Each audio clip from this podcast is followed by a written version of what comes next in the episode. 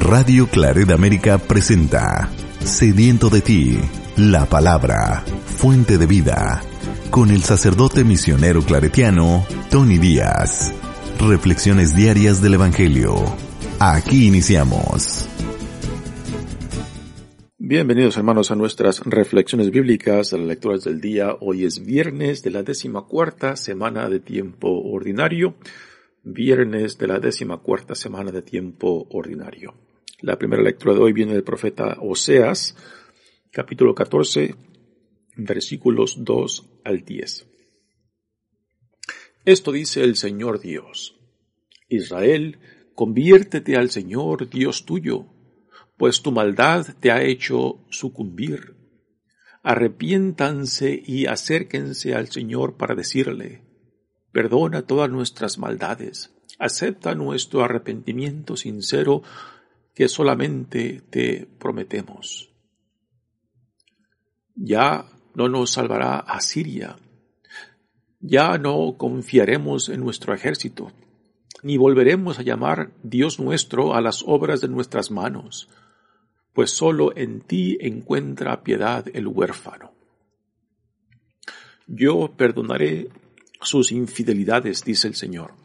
Los amaré aunque no lo merezcan, porque mi cólera se ha apartado de ellos. Seré para Israel como rocío. Mi pueblo florecerá como el lirio, hundirá profundamente sus raíces como el álamo, y sus renuevos se propagarán. Su esplendor será como el del olivo, y tendrá la fragancia de los cedros del Líbano. Volverán a vivir bajo mi sombra cultivarán los trigales y las viñas, que serán tan famosas como las del Líbano. Ya nada tendrá que ver Efraín con los ídolos. Yo te he castigado, pero yo también te voy a restaurar, pues soy como tú, soy como un ciprés verde, y gracias a mí tú das frutos. Quien sea sabio, que comprenda estas cosas, y quien sea prudente, que las conozca. Los mandamientos del Señor son rectos, los justos los cumplen. Los pecadores, en cambio, tropiezan en ellos y caen. Palabra de Dios. El salmo responsorial es el salmo 50 y el responsorio es Abre, Señor, mis labios y te alabaré. Abre, Señor, mis labios y te alabaré. Por tu inmensa compasión y misericordia, Señor, apiádate de mí y olvida mis ofensas. Lávame bien de todos mis delitos y purifícame de mis pecados. Enséñame, Señor, la rectitud de corazón que quieres Lávame tú, Señor, y purifícame, y quedaré más blanco que la nieve. Crea en mí, Señor, un corazón puro, un espíritu nuevo para cumplir tus mandamientos. No me arrojes, Señor, lejos de ti, ni retires de mí tu Santo Espíritu. Devuélveme tu salvación, que regocija y mantén en mí un alma generosa. Señor, abre mis labios y cantará mi boca tu alabanza. Abre, Señor, mis labios y te alabaré. El Evangelio de hoy viene de Mateos capítulo 10 versículos 16 al 23. En aquel tiempo Jesús dijo a sus apóstoles, yo los envío como ovejas entre lobos. Sean pues precavidos como las serpientes y sencillos como las palomas. Cuídense de la gente porque los llevarán a los tribunales, los azotarán en las sinagogas, los llevarán ante gobernadores y reyes por mi causa. Así darán testimonio de mí ante ellos y ante los paganos. Pero cuando los enjuicien, no se preocupen por lo que van a decir o por la forma de decirlo, porque en ese momento se les inspirará lo que han de decir. Pues yo, pues no serán ustedes los que hablen, sino el Espíritu de mi Padre, el que hablará por ustedes. El hermano entregará a su hermano a la, a la muerte, y el padre a su hijo. Los hijos se levantarán contra sus padres y los matarán. Todos los odiarán a ustedes por mi causa, pero el que persevere hasta el fin se salvará. Cuando los persigan en una ciudad, huyan a otra. Yo les aseguro que no alcanzarán a recorrer todas las ciudades de Israel antes de que venga el Hijo del Hombre. Palabra del Señor. Damos comienzo a nuestra reflexión de las lecturas de hoy. Ya estamos hacia el final del libro del profeta Oseas y después de, eh, de escuchar esas bellas imágenes que el profeta Oseas nos presenta, la primera de de Dios como esposo que va detrás de su esposa infiel, la que la, lleva al desierto para hablarle, a, hablarle a su corazón y a reencender el, amor la, o la experiencia del primer amor, ¿no? Y después, en la lectura de ayer, escuchamos esta otra imagen de Dios como Padre en relación a su Hijo rebelde que representa Israel y también la forma tierna y cariñosa con la cual Dios se dirige a su Hijo. Pues después de estas dos imágenes íntimas y, cariñosas, pues ahora el Señor nos invita, invita a Israel y también estas palabras son dirigidas a nosotros, nos invita a una conversión sincera, a reconocer, a confesar nuestros pecados para buscar la reconciliación y el regreso a Dios. Y este es el contexto de esta primera lectura que dice, esto dice el Señor Dios. Israel, conviértete al Señor Dios tuyo, pues tu maldad te ha hecho sucumbir.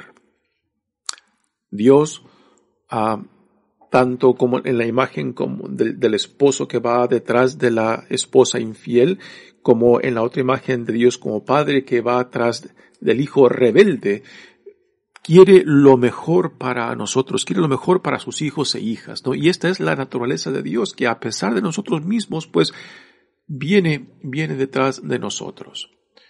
Ah, pero también la existencia de Dios, imagino que tiene sus límites. Y Dios, aunque Dios ah, viene tras nosotros, pues también Dios espera una respuesta, una respuesta nuestra. ¿Hasta cuándo? ¿Hasta cuándo nosotros dejamos de, uh, de rebelarnos? ¿Hasta cuándo dejaremos de, de rechazar y de dar, darle la espalda a Dios? Dios espera una respuesta, ¿no? Y, y esa idea de que, uh, como algunos piensan y dicen, no, no, pues yo me, antes de morirme me arrepentiré, ¿no? Esto también uh, manifiesta, manifiesta una rebeldía y una confianza de que en el último momento, último segundo, Dios te, Dios te, te perdonará pero si en vida tú reconoces el tipo de vida que estás viviendo, estás, si tú reconoces de que de que conscientemente te estás revelando, estás dando la espalda, simplemente estás esperando hasta el último momento para arrepentirte, pues eso también es tontería. porque si la conciencia te dice de que la forma que estás viviendo no, no es de acuerdo a lo que tú reconoces, a lo que tu conciencia te dice que no está bien, ¿no? Entonces simplemente estás rechazando a lo que Dios te llama, a lo que Dios te dice por medio de tu conciencia. Así que esta, esa tontería de, algunos que dicen de que no, yo antes de morirme me arrepiento ya, ahí muere todas las cosas y ya hacemos las paz, ¿no? también es una falsedad, es una tontería que a últimas no manifiesta la sinceridad de vida la cual eh, somos llamados a, responderle a Dios. ¿no? Dice la lectura, arrepiéntanse y acérquense al Señor para decirle, perdona todas nuestras maldades, acepta nuestro arrepentimiento sincero que solamente te prometemos. Sé que Dios busca y desea por parte nuestra un arrepentimiento sincero, no simplemente de palabras, sino un un regresar a Él con un corazón contrito, un retomar nuestra dignidad e identidad como hijos e hijas de Dios, un revestirnos con esta dignidad. Y también eh, este arrepentimiento implica el sentido de obediencia, como lo mencioné hace un par de días. Obediencia no simplemente es de guardar los mandamientos a rajatablas, es identificarnos con la visión de Dios para con nosotros, ¿no? Así que es más el espíritu, el espíritu de la vida a la cual Dios nos llama y no simplemente la regla de los mandamientos, a rajatablas. No, no, no es eso, porque a rajatablas uno puede cumplir los mandamientos externamente, pero no internamente. Y esto es algo que Jesús, particularmente en los evangelios, critica mucho a, sus interlocutores, particularmente a los fariseos y escribas, a los líderes religiosos de su tiempo, ¿no? De que veían la justificación de la persona en el cumplir los mandamientos y leyes externamente, pero no internamente. O sea, guardaban la letra de la ley, pero no el espíritu de la ley. Y lo que Jesús nos invita es al espíritu de la vida, al espíritu del amor, al espíritu de la, compasión y misericordia y al espíritu de la justicia de Dios. Lo cual embarca la totalidad de la nueva vida a la cual somos llamados en Cristo. Así que um, lo que Dios por medio del profeta Oseas le recuerda a Israel de que esta conversión debe de ser sincera, no simplemente ah, en lo externo, sino también en lo interno, en la forma en que tienen que regresar a la dignidad, a la vida y también a la obediencia. Eh, repito, eh, yo creo que para muchos de nosotros escuchar el, eh, escuchar el, sentido de obediencia tiene, un, tiene una connotación negativa, ¿no? Ah, como que Dios nos quiere forzar a algo, ¿no? No. Ah, la obediencia tiene que ver más con el identificarnos con la visión de Dios para con nosotros, y particularmente en Cristo, la visión del reinado que Dios ha inaugurado en Jesucristo, y que cuando hacemos nuestro esta visión, entonces ya el sentido de obligación es, es vivir según lo que yo reconozco a lo que Dios me llama y que me identifico con lo que Dios manifiesta y revela y que hago mío, hago mío a lo que Dios me revela y manifiesta, porque en esa, en ese identificarme con la visión de Dios encuentro mi propio sentido de vida, encuentro mi propio sentido de ser, según lo que Dios dice que soy y la vida a la cual soy llamado. Continúa la lectura. Ya no nos salvará Asiria ya no confiaremos en, nuestros, en nuestro ejército, ni volveremos a llamar Dios nuestro a las obras de nuestras manos. Qué bellas palabras del profeta Oseas, ¿no? esta es la, ilusión a, la cual nos entregamos cuando, cuando hacemos de nuestras obras, las obras de nuestras manos, de nuestros planes, de nuestros deseos, de nuestras ideas, hacemos un Dios, ¿no? Y entonces ahí estamos practicando la idolatría, cuando eh, nos tragamos, nos tragamos esta ilusión de que ya no necesitamos de Dios porque lo que hemos creado con nuestras manos ya nos hace capaz e independiente y ya de no necesitar de Dios, ¿no? Y esta es la falsedad, esta es la ilusión que muchas veces en la historia de la humanidad pues nos hemos tragado, ¿no? Y las consecuencias de esto es de que cuando rompemos esta relación con Dios, pues también rompemos eh, la hermandad entre nosotros y esto después produce los conflictos, violencias de dañarnos, matarnos mutuamente, ¿no? La relación con Dios nos llama, nos llama a entrar en hermandad con toda la creación de Dios. La relación con Dios nos llama a, a poner en práctica, vivir los ideales del reino en la forma que vivimos y nos relacionamos con otros. Después dice, dice el profeta, yo perdonaré sus infidelidades, dice el Señor, los amaré aunque no lo merezcan, ¿no? y esto es algo, algo que a veces se, nos escapa o, lo, ignoramos, ¿no? es Dios que por pura iniciativa suya escogió Israel. Es Dios que por pura iniciativa suya, por puro amor suyo a nosotros, a su creación, se hizo uno con nosotros para salvarnos de nosotros mismos en Jesucristo, ¿no? Así que no el reino, el cielo mismo, el amor de Dios, el perdón de Dios nunca lo merecemos, siempre es un don de Dios, siempre es un eh, es una iniciativa de Dios, ¿no? Y por eso la única respuesta apropiada a esta iniciativa de Dios para con nosotros es la gratitud. Gracias Señor, gracias porque sin merecerlo igualmente tú has venido a nosotros, tú has venido a mí, tú me has salvado de mí mismo, tú nos has salvado de nosotros mismos, ¿no? Y, por eso los místicos, la tradición, y en estos, en la mayoría de las tradiciones religiosas del mundo, siempre promueven este sentido de gratitud cuando uno se reconoce que a pesar de nosotros mismos, Dios viene a nosotros para salvarnos, para llevarnos a la plenitud de la vida para la cual hemos sido creados, ¿no? Y la única actitud es gratitud. Gracias, gracias Señor. Y esto es a lo que también se refiere el profeta Oseas. Los amaré aunque no lo merezcan, porque mi cólera se ha apartado de ellos. Seré para Israel como un rocío.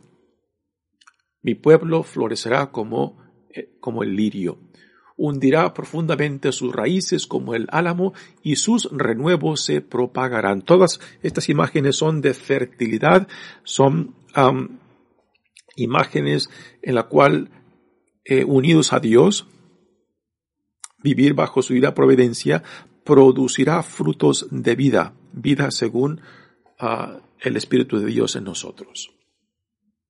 Dice, volverán, volverán a vivir bajo mi sombra, cultivarán los trigales y las viñas, y serán tan famosas como las del Líbano. Ya nada tendrá que ver Efraín con los ídolos. Nuevamente, el tema de la infidelidad. Yo te he castigado, pero yo también te voy a restaurar, pues soy como un ciprés verde, y gracias a mí tú das frutos, ¿no? Esto Jesús también lo, lo dirá en diferentes palabras cuando dice, sin mí tú no puedes hacer nada, ¿no? Son palabras que a veces eh, nos cuesta aceptar y nos cuesta vivirlas, porque queremos queremos cultivar esta idea de que somos independientes, de que no necesitamos de Dios, de que Dios me ha dado esta inteligencia, estas aptitudes, estas capacidades para hacer y deshacer. Entonces, ¿para qué lo necesito, no? Pero esta es la ilusión que nos creamos. Esta es la obra de nuestras manos que, eh, que nos tragamos y pensamos que cuando, que cuando nos identificamos con las obras de, nuestras manos, pues ya, ya no necesitamos de Dios, ¿no? Y esta es la terrible ilusión que en la historia de la humanidad constantemente vemos cuando rompemos nuestra relación con Dios. Quien sea sabio, que comprenda estas cosas, y quien sea prudente, que las conozca, dice Dios por medio del profeta. Los mandamientos del Señor son rectos y los justos las cumplen. Los pecadores, en cambio, tropiezan en ellos y en ellos caen. Para aquellos que pueden pueden discernir esta iniciativa de Dios que a pesar de nosotros mismos viene a nosotros para salvarnos de nosotros mismos, para aquellos que por gracia de Dios descubren esto, se identifican con esta iniciativa de Dios, pues es, los mandamientos, leyes y tradiciones religiosas pues se convierten en fuente de vida, pero es el encuentro con el Dios vivo, es el encuentro con el amor, es el encuentro con la compasión, es la experiencia de la reconciliación y de la justicia de Dios, lo que después le da vida tanto a los mandamientos como a las tradiciones y a los ritos. ¿no? Todo eso le da sentido el encuentro con el Dios vivo, el encuentro con Cristo, el encuentro con el Espíritu Santo. Muy bien, pasemos ahora al Evangelio de hoy que viene del capítulo 10 de Mateos, eh, y este es parte del segundo discurso que Jesús está dirigiendo a sus discípulos. Ahora, en este segundo discurso, Jesús se va a enfocar en la formación de sus discípulos. Y aquí Jesús los está ahora preparando para la experiencia, la experiencia de lo que sucederá cuando eh, lleven a cabo el mandamiento de ser extensión de Jesús, tanto en el proclamar el reino de Dios eh, como en la manifestación de este reino eh, en las obras de sanación, la expulsión de los demonios y la proclamación de este reino. Y dice, en aquel tiempo Jesús dijo a sus apóstoles, yo les los envío como ovejas entre lobos, ¿no? Jesús no les quiere crear un mundo de rositas. Jesús mismo sabe por su propia experiencia de persecución de que serán rechazados, de que serán perseguidos, ¿no? Y les presenta esta imagen ah, del mundo rural de su tiempo, de las ovejas dóciles, de las ovejas ah, débiles, pero que esa docilidad y debilidad unidas al Dios que los manda se convierten en fortaleza, ¿no? Se los mando como ovejas entre lobos. Sean pues precavidos como las serpientes y sencillos como las palomas. Es muy interesante esta otra imagen que Jesús utiliza de dos, dos animales, serpientes y palomas. La serpiente, tomando este, la imagen del, ah, de la caída en el libro de Génesis, pues la imagen de la serpiente tiene una connotación negativa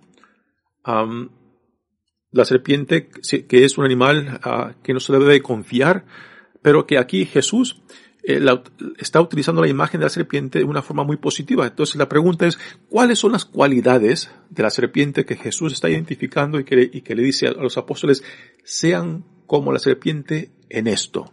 ¿Y cuáles son las cualidades? Las cualidades son de que sean astutos, prudentes y precavidos.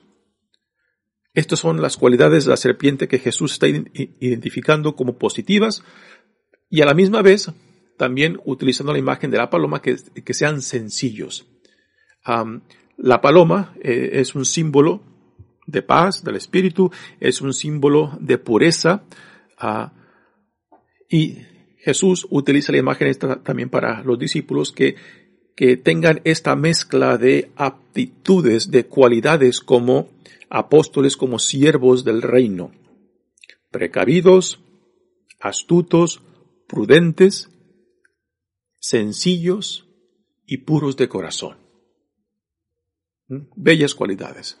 Dice, cuídense de la gente porque los llevarán a los tribunales, los azotarán en las sinagogas, los llevarán ante gobernadores y reyes por mi causa. Aquí Jesús menciona a tres, tres eh, fuentes de persecución. Una de ellas es por parte de la comunidad judía, otro, otra parte, otra fuente de persecución por parte del gobierno o del imperio romano, y después la tercera fuente de persecución por parte de la familia. ¿no? Y, este, y, estas persecuciones que Jesús ah, menciona en este evangelio encajan mucho más uh, de lo que la iglesia primitiva vivió después de la resurrección de Jesús. Por ejemplo, lo que leemos en los Hechos de los Apóstoles, pues prácticamente describe estas, ah, estas palabras de Jesús. Así que eh, estas palabras de Jesús quizás este, se aplican más a la experiencia de la iglesia mucho después de de la resurrección de Jesucristo. Se cree que el Evangelio de, uh, de Mateos fue escrito como 50 años después de la resurrección de Jesús. Eso implica de que casi fue en el año 90 más o menos, 90, eh, cuando el Evangelio de Mateo fue escrito. Así que ya para esos tiempos el Evangelio pues eh, también uh, refleja no simplemente las enseñanzas de Jesús, sino también las experiencias de la iglesia primitiva. Y, estas, y estas advertencias en torno a las persecuciones, pues, ah, refleja más la experiencia de la iglesia después de la resurrección. Eh, como dije, este refleja más la experiencia que encontramos en los hechos de los apóstoles, ¿no? Así que son tres fuentes de persecución. La primera por parte de la comunidad judía, porque los primeros cristianos, la mayoría eran judíos, judíos que se, que aceptaron el Evangelio. Y la, y la iglesia primitiva pues se veía como parte de la comunidad judía, pero la comunidad judía este, no aceptó y rechazó en gran parte, gran parte es la visión del reino que Dios ignoraba en Jesucristo. Y, y esta persecución pues fue muy, uh, fue muy real y esto lo leemos claramente, por ejemplo, lo que, lo que Pablo, lo que Pablo sufrió en las manos de la comunidad judía, particularmente del Sanedrín, cuando fue llevado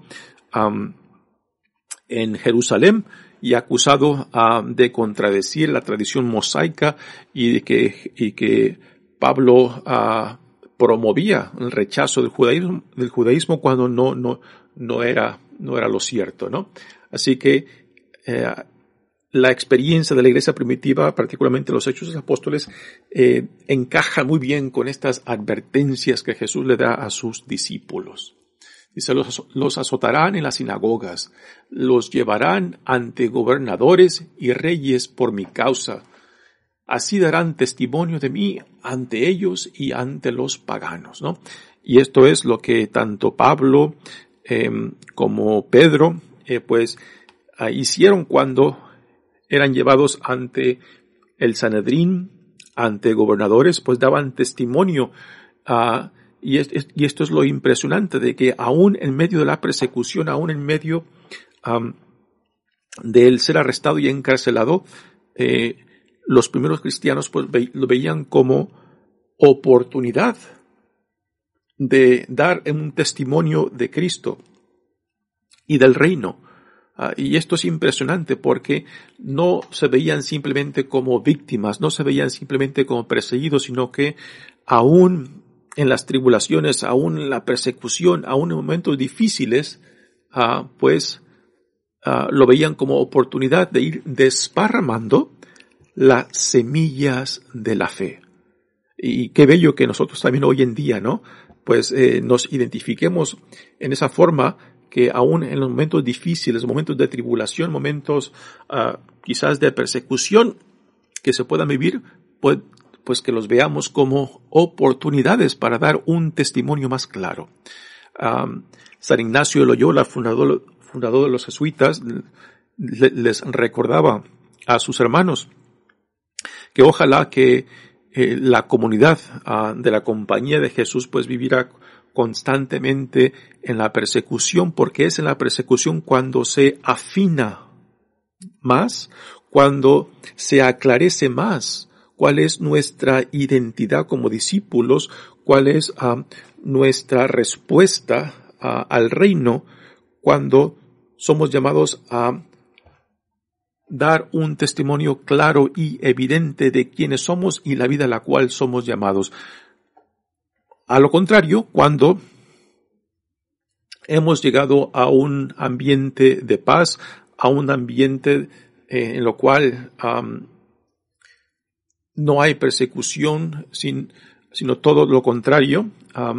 Nos empezamos a relajar, empezamos después a conformarnos y también a identificarnos con el ambiente donde estamos. Y en vez de transformar el ambiente, en vez de transformar la sociedad, pues nos dejamos transformar por el ambiente y por los valores de la sociedad en la cual nos encontramos, ¿no? Así que San Ignacio Loyola sabía claramente que un misionero, un cristiano uh, que vive al filo, um, al filo o al borde uh, de los tiempos, en lo cual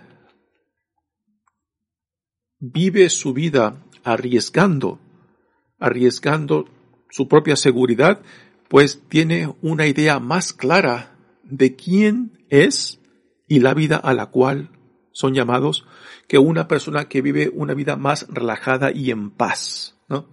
Uh, por eso hay, hay que apreciar uh, lo que San Ignacio Loyola les decía a sus propios hermanos. Y aquí Jesús yo creo que también claramente se lo dice a sus, a sus uh, apóstoles. Dice, pero cuando los enjuicien,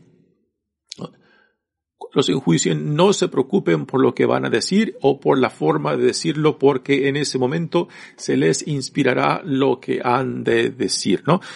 Igualmente, nuevamente el tema de que aquel que nos llama también proveerá lo necesario para cumplirle y que aun cuando seamos enjuiciados, seamos encarcelados, de que no, ah, de que no nos paralice el miedo, puesto que aquel que nos ha mandado también proveerá lo necesario, el Espíritu de nuestro Padre, ah, que hablará en nosotros y por nosotros. ¿no? Eh, de esto también tenemos testimonios muy lindos, muy bellos de cristianos, hombres y mujeres en la historia, que han sufrido tanto persecución, encarcelamientos y después la, la, muerte misma, ¿no? Y el testimonio tan bello que han dejado, que han dejado, que la muerte misma Ah, no los, ah, no los espantan y no los ah, intimida, sino todo lo contrario, les da la confianza de que porque Cristo ha, resucitado, también ellos resucitarán. Entonces, ¿qué es lo que el mundo, qué es lo que los que rechazan a Cristo nos pueden hacer, no?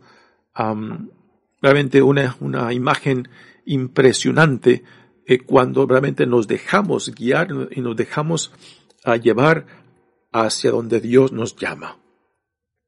El hermano entregará, que viene la tercera fuente de, persecución, la situación en familias, ¿no? Y, esto es algo triste, eh, que sea, también lo hemos visto en la historia cuando, cuando individuos, ah, pues, dentro de una familia se convierten y, y la experiencia de rechazo ah, por parte de la familia. También podemos decir eh, que también, por ejemplo, en, en países, países donde la mayoría ah, son católicos y aquellos que dejan el catolicismo y se, se meten pues a otra religión también han sido perseguidos y, y esto también lo, lo, lo, tenemos que admitir, ¿no?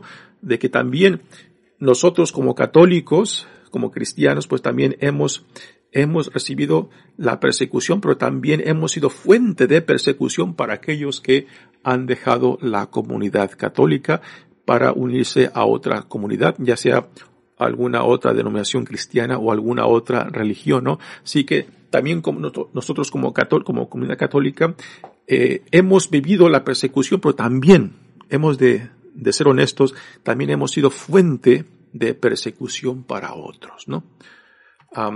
así que Jesús aquí les advierte y les pone bien claro de que lo que les promete, a lo que los llama, a lo que los invita, no es un mundo de rositas, es un mundo que tiene sus riesgos, pero que estos riesgos serán, serán vistos por aquel que los llama, aquel que proveerá también lo necesario para no solamente serle fiel, sino también para ser fructíferos en este llamado que Él nos da en Jesucristo. Muy bien, hermanos, mi nombre es Padre Tony Díaz, misionero claretiano. Pues ah, palabras fuertes, palabras, una, palabras de llamado que todo cristiano recibe y que hemos de estar al tanto, ¿no? De las consecuencias de ser discípulo, de ser cristiano, de ser ciudadanos de este reino que Dios ha ignorado en Jesucristo. Que Dios los bendiga. Radio Claret América presentó Sediento de ti, la palabra. Fuente de vida, sus comentarios son importantes. Contáctenos en radioclaredamerica.gmail.com